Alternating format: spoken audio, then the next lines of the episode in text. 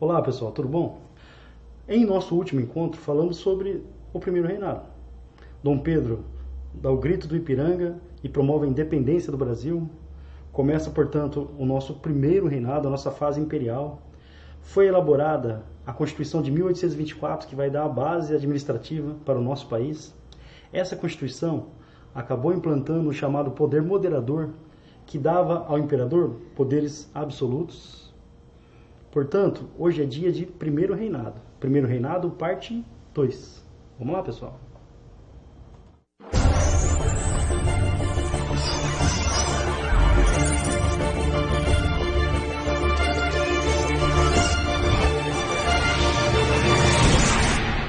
Bom, o Brasil ele seguiu um caminho um pouquinho diferente dos outros países da América, tá?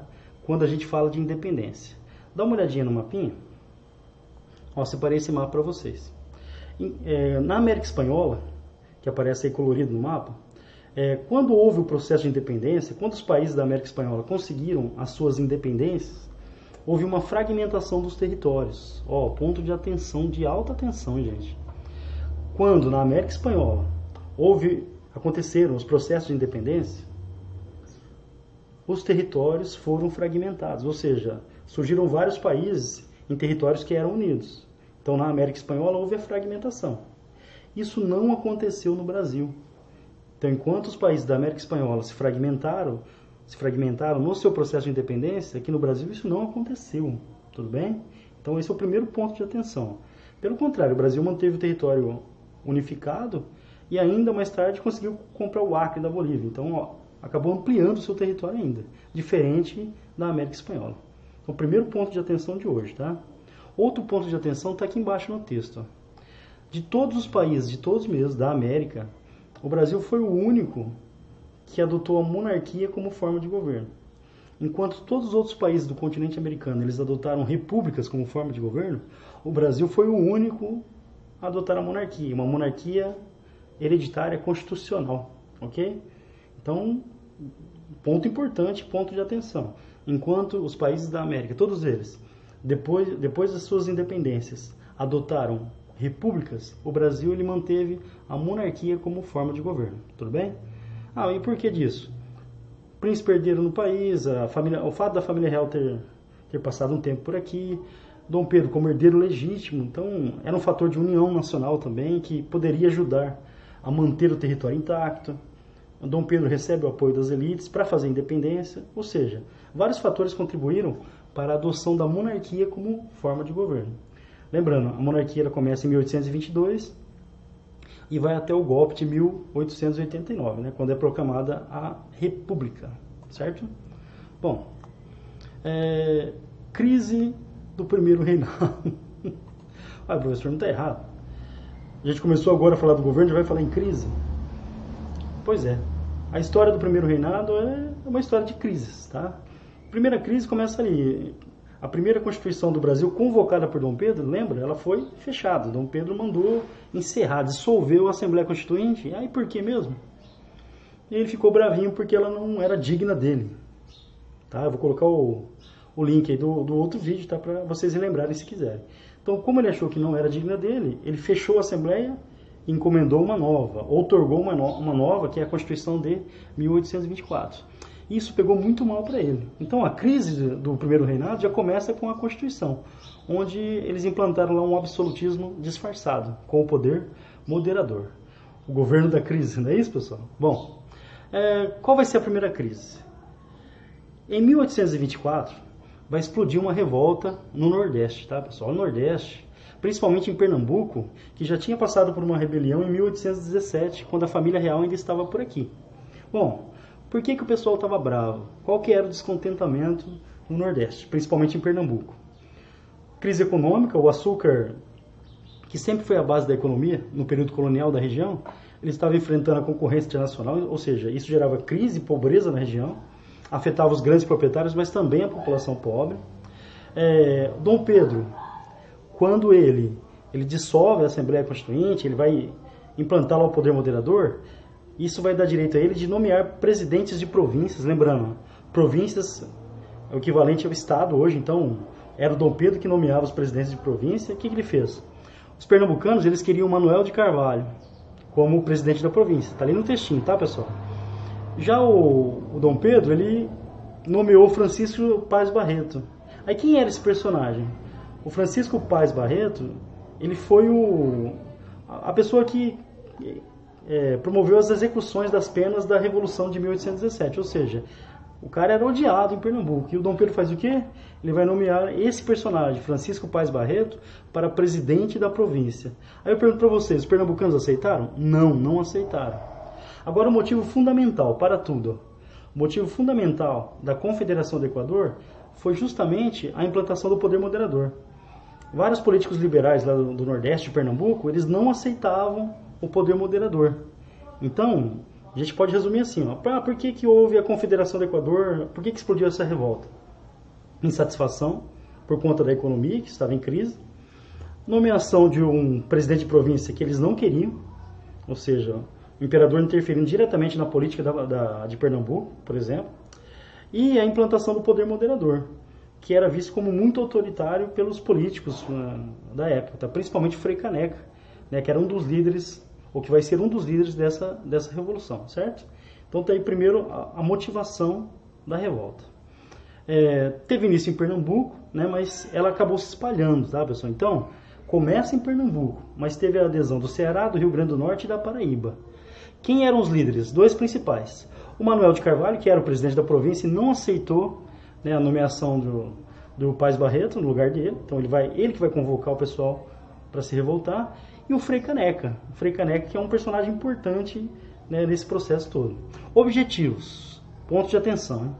Uma república federalista independente, ou seja, eles queriam a separação, atenção, eles queriam a separação em relação ao restante do país. E o modelo de governo seria uma república e não uma monarquia. Ah, qual é a diferença? Na república você elege o presidente ou o primeiro-ministro. Né? Você não tem rei, não tem poder hereditário. Então eles queriam a implantação de uma república federalista, ou seja, cada província que faria parte desse novo país teria independência. Então, objetivo, uma república federalista independente, com cada província tendo autonomia. Um país separado do restante do território. Eles também queriam a elaboração de uma constituição liberal, ou seja, uma constituição que daria maior participação política para boa parte da população, não todos, é óbvio, né, pessoal, mas para boa parte da população. Entre as medidas adotadas, né, quando eles assumem o poder, proibiram o tráfico de escravos. Tá? Então, ponto de atenção de novo. É, dentro da, da Confederação do Equador, da revolta, eles proibiram naquele período o tráfico de escravos, que é uma medida liberal, uma medida importante. É, promoveram também a, a convocação para o serviço militar obrigatório, porque eles estavam prevendo conflitos né, com o governo federal. Então, foram medidas adotadas pelos líderes da Confederação do Equador. É, populares que participavam, atenção agora, populares que participavam do movimento, eles queriam maior participação política e defendiam também o fim da escravidão. Atenção porque esse ponto é muito importante, tá? Populares, o movimento ele teve adesão de boa parte da sociedade na região, tanto os grandes proprietários, classe média rural, é, urbana, perdão, classe média urbana e populares, ex-escravos inclusive, com apoio de escravos também, eles participaram do movimento. E os populares, eles tinham desejos também, tá? Entre eles, maior participação política, é óbvio, mas também defendiam o fim da escravidão. Isso vai ser um problema, por quê? Como que as elites que apoiavam o movimento vão encarar isso? Opa, peraí. Ah, essa história de acabar com a escravidão, quem que vai trabalhar para mim? Eu sou proprietário de escravos, por exemplo. Então, esses anseios populares dentro da Confederação do Equador acabaram afastando as elites do movimento que mais tarde vão até se voltar contra a Confederação do Equador. Só lembrando, gente, o objetivo da Confederação do Equador é criar um país independente na região. Esse país seria formado por Pernambuco, Rio Grande do Norte, a Paraíba e o Ceará, certo? Provavelmente mais tarde com outras adesões, certo? Bom, entre os personagens da Confederação do Equador, esse talvez seja o personagem central. Esse é o Frei Joaquim do Amor Divino Rabelo, que é conhecido como Frei Caneca. Frei Joaquim, olha que nome bonito, hein, pessoal? Frei Joaquim do Amor Divino Rabelo, conhecido como Frei Caneca. Esse personagem, ele tinha um jornal lá em Pernambuco chamado Tifes Pernambucano, tá? E adivinha o que ele fazia nesse jornal? Ele expressava suas opiniões contrárias ao governo, tá? Então, ele, Frei Caneca, o Cipriano Barata também, outro jornalista importante, eles eram as principais vozes contra o governo de Dom Pedro na região. O Frei Caneca ele tem essa frase muito famosa que cai muito no vestibular, tá? Muito no vestibular. Já caiu no Enem, inclusive, tá? Então, essa frase aqui de, do Frei Caneca. O poder moderador, a nova invenção maquiavélica, é a chave de toda a opressão da nação brasileira e o garrote mais forte da liberdade dos povos. Ou seja, uma crítica extremamente pesada ao poder moderador, então, ó, o poder moderador é a chave mestra da opressão, segundo Frei Caneca. Se vocês lembrarem da Constituição, que falava que o poder moderador era a chave para a harmonia entre os poderes. E o Frei Caneca ele vem com essa crítica extremamente pesada em relação ao poder moderador. Lembrando, Frei Caneca, um dos líderes da Confederação do Equador. Bom, como que vai ser a repressão ao movimento? Logicamente que Dom Pedro, pelo perfil dele, não ia aceitar esse movimento, né? perfil autoritário. E a repressão vai ser violenta. Atenção, gente, é o ponto de, de atenção. A repressão violenta, a Confederação do Equador vai pegar muito mal para Dom Pedro, tá? O jeito que ele agiu com, com os revoltosos, as medidas que foram adotadas pegaram muito mal para ele e vão ajudar a agravar a crise que vem mais tarde, tá? Bom, como que ele agiu? Pediu dinheiro emprestado à Inglaterra, ó, a Inglaterra de novo. Nomeou, atenção a esse personagem aqui, ó, Francisco Alves de Lima e Silva, né, para organizar, para liderar o exército de Dom Pedro contra a Confederação do Equador. Ok? contratou mercenários ingleses para tudo. Dom Pedro ele contratou soldados, mercenários ingleses. Mercenário é aquele que luta por dinheiro, né? Não pega bem. Então o governo brasileiro contratou mercenários para matar brasileiros, para atacar brasileiros. Isso também vai pegar muito mal para ele. Tá? O fato de ter pedido dinheiro emprestado à Inglaterra, dinheiro do governo, e usar esse dinheiro para contratar mercenários ingleses né, para combater os brasileiros. Pega de mal demais para ele. É, o líder do, dos mercenários, né, o inglês, o Lord Cochrane, olha que nome chato de falar, hein, pessoal? O Lord Co Cochrane, ele vai liderar as tropas, a, a frota, né, que vai cercar pelo mar a região.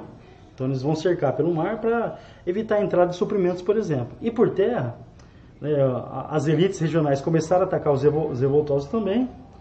E o Manuel de Carvalho, que era um dos líderes da revolta, ele acabou fugindo para a Inglaterra. Ou seja, os revoltosos eles ficaram cercados. Por terra, as elites locais combatendo o movimento. Luiz Alves de Lima e Silva conduzindo as tropas federais em direção à região. E no mar, as tropas inglesas contratadas pelo, pelo Dom Pedro cercando o litoral. Ou seja, a derrota era era fatal. Um dos líderes, o Manuel de Carvalho, ele foge para a Inglaterra e os outros foram presos, tá? E o Luiz Alves de Lima e Silva, ele vai criar um tribunal, né, pessoal? Ele vai chefiar esse tribunal, onde serão definidas as punições aos líderes da Confederação do Equador. Lembrando, tá aqui no mapinha, ó. Esse seria o país da Confederação do Equador. Ah, por que, que ele tem esse nome? Por que, que a revolta tem esse nome? Próxima linha do Equador. Então, a Confederação do, Equador seria um país com alguns estados do Nordeste separado do, do restante do país e com a implantação de uma república, uma república liberal constitucionalista também. Bom, 16 pessoas foram condenadas nesse tribunal, né, os líderes, e o Frei Caneca, ele vai sofrer, ele vai ser condenado à morte, tá, pessoal? Então, o principal líder, a gente pode considerar que é o principal líder da revolta, ele vai ser condenado à morte. Aí tem uma história interessante. Ele era muito querido na região, mas muito querido mesmo. O carrasco que iria enforcá-lo, ele foi condenado à forca. Ele se recusou a enforcar o, o Frei Careca. Olha de tanto que ele era querido na região. Então, enforcar um, um frei vai dar azar e tudo mais. Ele, o carrasco se recusou. Portanto, aí o que eles tiveram que fazer? Mudar a condenação. Ele foi condenado a morrer por fuzilamento. Tá? Esse foi o desfecho da, da Confederação do Equador que foi uma ameaça à integridade territorial do Brasil. Mas o que pegou mal mesmo para Dom Pedro foi o quê? A forma como ele combateu a revolta, com extrema violência, inclusive contratando mercenários ingleses, chefiados pelo Lord Cochrane, olha que nome chato, pelo Lord Cochrane, que mataram alguns brasileiros. Ou seja, isso pegou muito mal para ele, certo? O jeito que o imperador combateu a Confederação do Equador sujou a imagem dele, tá? entre outras coisas que virão por aí. Bom, passada a Confederação do Equador, outra guerra. outra guerra, tá pessoal? Então, é, a província Cisplatina, que hoje é Uruguai, pertencia ao território brasileiro. Tá, tá em vermelhinho no mapa. Ela pertencia ao território brasileiro, foi anexada ali na época do, do período joanino mesmo. E, mas qual que era o problema? Por colonização, os uruguaios, né, hoje, ou quem vivia na província Cisplatina, era muito mais parecido com os argentinos, que tiveram colonização espanhola, do que com os brasileiros, né, que tiveram colonização portuguesa. Então, culturalmente falando, os platinos, eles estavam mais próximos dos argentinos do que dos portugueses. E é isso que eles queriam. Estoura uma revolta na província, onde eles queriam o quê? Separar-se do Brasil, atenção. Eles queriam separar-se do Brasil para se unir à Argentina. Aí Dom Pedro vai fazer o quê? Ele não quer, ele não quer perder esse território. E é, por, por que esse território é tão importante? Se vocês repararem bem no mapinha, ele dá entrada ali para o Rio da, da, da, Prata, que leva ao interior do Brasil, por exemplo. Então, o controle do Uruguai, da província Esplatina na época, dava o controle, o acesso para o Rio da Prata, o que economicamente era muito importante. A Argentina tinha interesse, a Inglaterra tinha interesse, o Brasil também, mais tarde o Paraguai, e isso vai acabar levando a uma outra guerra que a gente vai ver em outro momento. Mas o fato é que a província Esplatina queria separação em relação ao Brasil, Dom Pedro, com certeza, vai tentar manter esse território e começa uma guerra entre Brasil e Argentina pela província Esplatina, certo? O Brasil ganhou a guerra? Não. A Argentina ficou com o território? Também não. A Inglaterra acabou se envolvendo na questão e ela vai intermediar um acordo. Por esse acordo, o Uruguai deixa de ser do Brasil, de, não passa a ser da Argentina. Não, o Uruguai se tornou um país independente. Ou seja, o governo brasileiro foi lá e gastou dinheiro nessa guerra para tentar manter o território. Mesmo assim, o território foi perdido. O Brasil já não estava bem economicamente. O governo gasta dinheiro com a guerra e ainda perde a província Cisplatina, que depois do, do conflito acabou virando Uruguai, ok? A questão do trono português. Quando a gente fala da, do trono português, a gente tem que lembrar da ligação, né? quem governava Portugal era o pai de Dom Pedro, Dom João. Então, pelas regras da monarquia hereditária, quando Dom João morresse, quem que assumiria o trono português? Quem teria direito? Dom Pedro. Ou seja, o rei do Brasil era herdeiro do trono português. Ah, mas o que que pegava nessa questão? Havia uma desconfiança muito grande aqui no Brasil que Dom Pedro queria mesmo assumir o trono português e ser o rei dos dois países, dos, dos dois reinos. Havia uma desconfiança muito grande em relação a isso. E qual era o medo dos brasileiros? Se Dom Pedro ele reunisse os, os dois países novamente, a gente perderia parte dos direitos que conseguiu com a independência, com a emancipação. Ou seja, essa desconfiança em relação ao trono português né, gerava aí uma... Ah, será que, será que Dom Pedro ele vai querer unificar os dois reinos? Será que isso vai prejudicar o Brasil? Os portugueses também estavam preocupados com essa questão. Ou seja, o fato é que a questão do trono português incomodava os brasileiros. Aí o fato acontece. No dia 10 de março de 1826, o Dom João morreu. Quando o Dom João morre, suspense. E agora? O que, que vai acontecer? A pressão é enorme sobre Dom Pedro. Né? Ninguém sabia direito o que ele queria, mas para evitar problemas, ele vai tomar a seguinte decisão. Ele vai abdicar do trono português. Então ele vai abdicar, não quero mais o trono português em favor de quem? Da filha dele, Maria da Glória. Só que a Maria da Glória tinha cinco anos apenas. Então, quem vai assumir o trono como regente é o Dom Miguel, irmão do Dom Pedro, que governaria até que a menina atingisse ali a maioridade para governar. Acontece que o que, que o Dom Miguel fez? O Dom Miguel ele, ele aceita o acordo, mas depois ele dá um golpe, né? Ele deu um. Dizem que essa expressão veio daí, ele deu um Miguel, ou seja, deu um Miguel e ele assume o trono para ele, não vai, não quer devolver para Maria da Glória. Dom Pedro ficava muito preocupado com isso. Dizem que ele até queria pegar tropas brasileiras para invadir Portugal por conta dessa questão. Então esse é esse ponto, essa preocupação do Dom Pedro com o governo português, com o reino de Portugal, com a sucessão portuguesa, gerava desconfianças que ele queria reunificar os dois países. E que, qual que é a resposta que ele dá? Ele abdica do trono em favor da sua filha Maria da Glória, que tinha cinco anos mas a desconfiança permanecia. Falência do Banco do Brasil. É, quando o Dom João, quem lembra, né, quando o Dom João foi embora, ele pegou o que? Todo o ouro do Banco do Brasil e levou para Portugal. Então lá família real por aqui, Dom João explode a Revolução do Porto, Dom João é obrigado a retornar para Portugal, aí o que ele faz?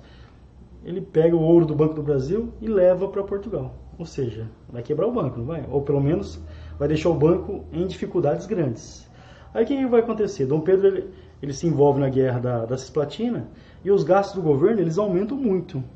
Para tentar amenizar a crise, o Dom Pedro ele manda fazer dinheiro, manda imprimir dinheiro. Isso não dá certo, tá pessoal? Aí por que, que não dá certo? O dinheiro só tem valor se tiver lastro, ou seja, se você tem alguma coisa que garante o valor da, da moeda. É como se fosse um cheque. O cheque ele só tem valor se você tiver dinheiro no banco. Se você não tem dinheiro no banco, o cheque é só papel. Para o dinheiro é a mesma coisa. Então, o Dom Pedro ele manda imprimir moeda, imprimir moeda. As falsificações também aumentam muito. E isso vai causar o quê? Dinheiro sem valor fez o preço das mercadorias aumentar muito. E isso deixou a população em dificuldades econômicas. O Banco do Brasil quebrou em 1829, tá? E essas medidas de, de Dom Pedro aí ajudaram muito. Só explicando de novo. Né? Dom João ele volta para Portugal e leva o dinheiro embora, o ouro do Banco do Brasil. Dom Pedro se envolve em, conflitos, gasta muito dinheiro e para compensar ele manda imprimir é, moeda. Mas isso não dá certo porque não tinha lastro, não tinha nada que garantisse o valor do dinheiro. O preço das mercadorias sobe, gerando crise econômica e levando à falência do banco em 1829. Tudo bem, pessoal? Então, o Banco do Brasil faliu em 1829 no governo de Dom Pedro. E, obviamente, isso aumentou a insatisfação na época. É, Dom Pedro ele tinha um jornalista que era um crítico ferrenho né, das suas medidas, do poder moderador, do seu autoritarismo, entre outros. Mas esse acabou ficando mais famoso por conta dos fatos que aconteceram. O nome desse jornalista é Líbero Badaró. Tá? Aqui na minha cidade tem uma rua em homenagem a ele. Tá? É, o, o Badaró ele escrevia no jornal chamado Observatório Constitucional. Olha o nome do jornal, Observatório Constitucional. E ele tinha muitas críticas ao imperador, criticava demais o imperador. No dia 20 de novembro de 1830, quando voltava para casa, ele sofreu uma emboscada. Daí ele foi assassinado. Ah, os alemães cercaram e ele cometeu homicídio. Ninguém sabe se foi a mando do Dom Pedro, provavelmente não, ou se foi alguma questão política regional, talvez também. O fato é que a morte do Líbero Badaró ficou muito obscura, não conseguia resolver e parecia que havia até uma certa má vontade para resolver. Pelo menos pegou muito mal isso, tá? É, dizem que no leito de morte, Líbero Badaró teria dito a seguinte frase, ou gritado a seguinte frase, tá? Tem vermelhinho, vermelho no final do texto, ó. Morre um liberal, mas não morre a liberdade. Seria aí um, o perfil do Badaró. Lembrando, um crítico ferrenho do governo de Dom Pedro que foi assassinado. Adivinha sobre quem que vai cair a culpa? Sobre Dom Pedro. Então o filme do cara que já estava queimado, o assassinato do Líbero Badaró vai piorar ainda mais a situação para ele. Bom, diante do cenário, o que, que Dom Pedro fez? Cenário ruim para ele foi viajar para Minas, talvez até para dar uma, uma apaziguada na situação, para esquecer os problemas. O fato é que ele foi visitar Minas, isso em fevereiro de 1831. Aí chegando em Minas, olha isso, gente. Chegando em Minas, ele foi muito mal recebido pela população mineira. Então ele passava pela cidade, as pessoas fechavam a janela, ou seja, o imperador foi recebido em Minas Gerais com muita hostilidade. E dizem que ele ficou muito triste por conta disso. Para tentar agradar o imperador, os seus apoiadores em, no Rio de Janeiro, né, os chamados membros do Partido Português, lembrando, havia um grupo chamado Partido Português que apoiava Dom Pedro e um, um grupo chamado Partido Brasileiro que era contra Dom Pedro. Eles não eram partidos políticos, mas eram grupos que foram identificados assim. É, o Partido Português apoiava Dom Pedro. O Partido Brasileiro era contra o autoritarismo, era federalista, ou seja, eles eram opositores de Dom Pedro. Os membros do Partido Português, atenção, os membros do Partido Português organizaram uma grande festa, né, um, um baile para receber o Dom Pedro quando ele voltasse lá de Minas. Ah, o imperador ficou triste, abatido, nossa, me receberam muito mal. Aí quando ele volta para o Rio de Janeiro, os membros do Partido Português, aqueles que apoiavam Dom Pedro, eles organizaram uma festa para recebê-lo. Só que os membros do Partido Português, eles não gostaram nada da história. Nem um pouquinho da história. E os dois grupos começaram a entrar em conflito. E o principal dia aconteceu no dia, um domingo, 13 de março, tá? De 1831, quando eles começaram a se agredir com isso aqui, tá, pessoal? Até separei uma para vocês. Um É sério. Esse conflito ficou conhecido na história do Brasil como Noite das Garrafadas. É isso mesmo, pessoal. Noite das Garrafadas. Conflito entre membros do Partido Português, apoiadores de Dom Pedro, e membros do Partido Brasileiro, contrários ao imperador. A situação do, de Dom Pedro estava ficando insustentável, mas insustentável mesmo. Aí ele vai tomar uma última medida. Ah, qual que foi essa última medida? Ele vai criar um ministério formado apenas por brasileiros. Ou seja, ele tentou dar uma resposta. Ah, diante da situação, críticas, vou criar um ministério apenas com brasileiros para tentar recuperar o apoio. Tentar agradar os brasileiros, no caso. Aí, 15 dias depois de ter implantado o Ministério dos Brasileiros, ele demite todo mundo e cria lá o chamado Ministério dos Marqueses, apenas com nobres da confiança dele. Isso pegou muito mal, tá? Então a situação que já, que já não era boa, com a nomeação do Ministério dos Marqueses, piorou mais ainda. Dom Pedro percebeu o quê? Que estava perdendo apoio geral, né? o apoio de todo mundo, principalmente do exército. E ele vai tomar a seguinte medida, né? Para evitar a deposição, ele vai abdicar do trono, tá, pessoal? Então, Dom Pedro, no dia 7 de abril de 1831, ele vai abdicar do trono brasileiro em favor de quem? Em favor do filho dele que está aqui na foto. Essa é a cartinha de abdicação e ao lado o Pedro, Pedro de Alcântara, que na época tinha 5 anos de idade. Tinha 5 anos. Ele não poderia assumir o trono, né, pessoal? Tem a idade da minha filha hoje, então não poderia assumir o trono. É, e o que, que a lei do Brasil falava? toda vez que o rei não pode governar, o governo seria assumido por regentes. Começa, portanto, o nosso período regencial. Dom Pedro ele volta para Portugal. Lá ele vai brigar com o, irmão, com o Dom Miguel para assumir o trono português e consegue, mas ele já morre em 1834. Ou seja, o fato é que ele deixa o governo brasileiro para o filho dele, Pedro, de apenas 5 anos. Como ele não poderia governar, a lei dizia que o governo seria assumido por regentes. Começa assim o nosso período regencial, que é tema do nosso próximo encontro. Certo, pessoal? Bom, esse foi o primeiro reinado, um governo de crises, né, pessoal? Onde Dom Pedro não conseguiu lidar bem com o poder, muito autoritário, arrumou inimigos para todo lado e acabou cedendo à pressão e abdicando. Lembrando, ele abdicou o trono em favor do filho dele, certo? Qualquer, espero que ajude no vestibular, pessoal. Tem muita coisa importante nessa, hein? É, qualquer dúvida, mensagem, WhatsApp, aqui pelo vídeo, pela descrição, é, por e-mail, pelo, pelo Facebook, ó, tem o canalzinho, canalzinho não, a página do professor Fabião no Facebook também. Certo, pessoal? Então, do que precisar, estou à disposição. Beleza? Um beijo a todos. Vamos juntos construir a história.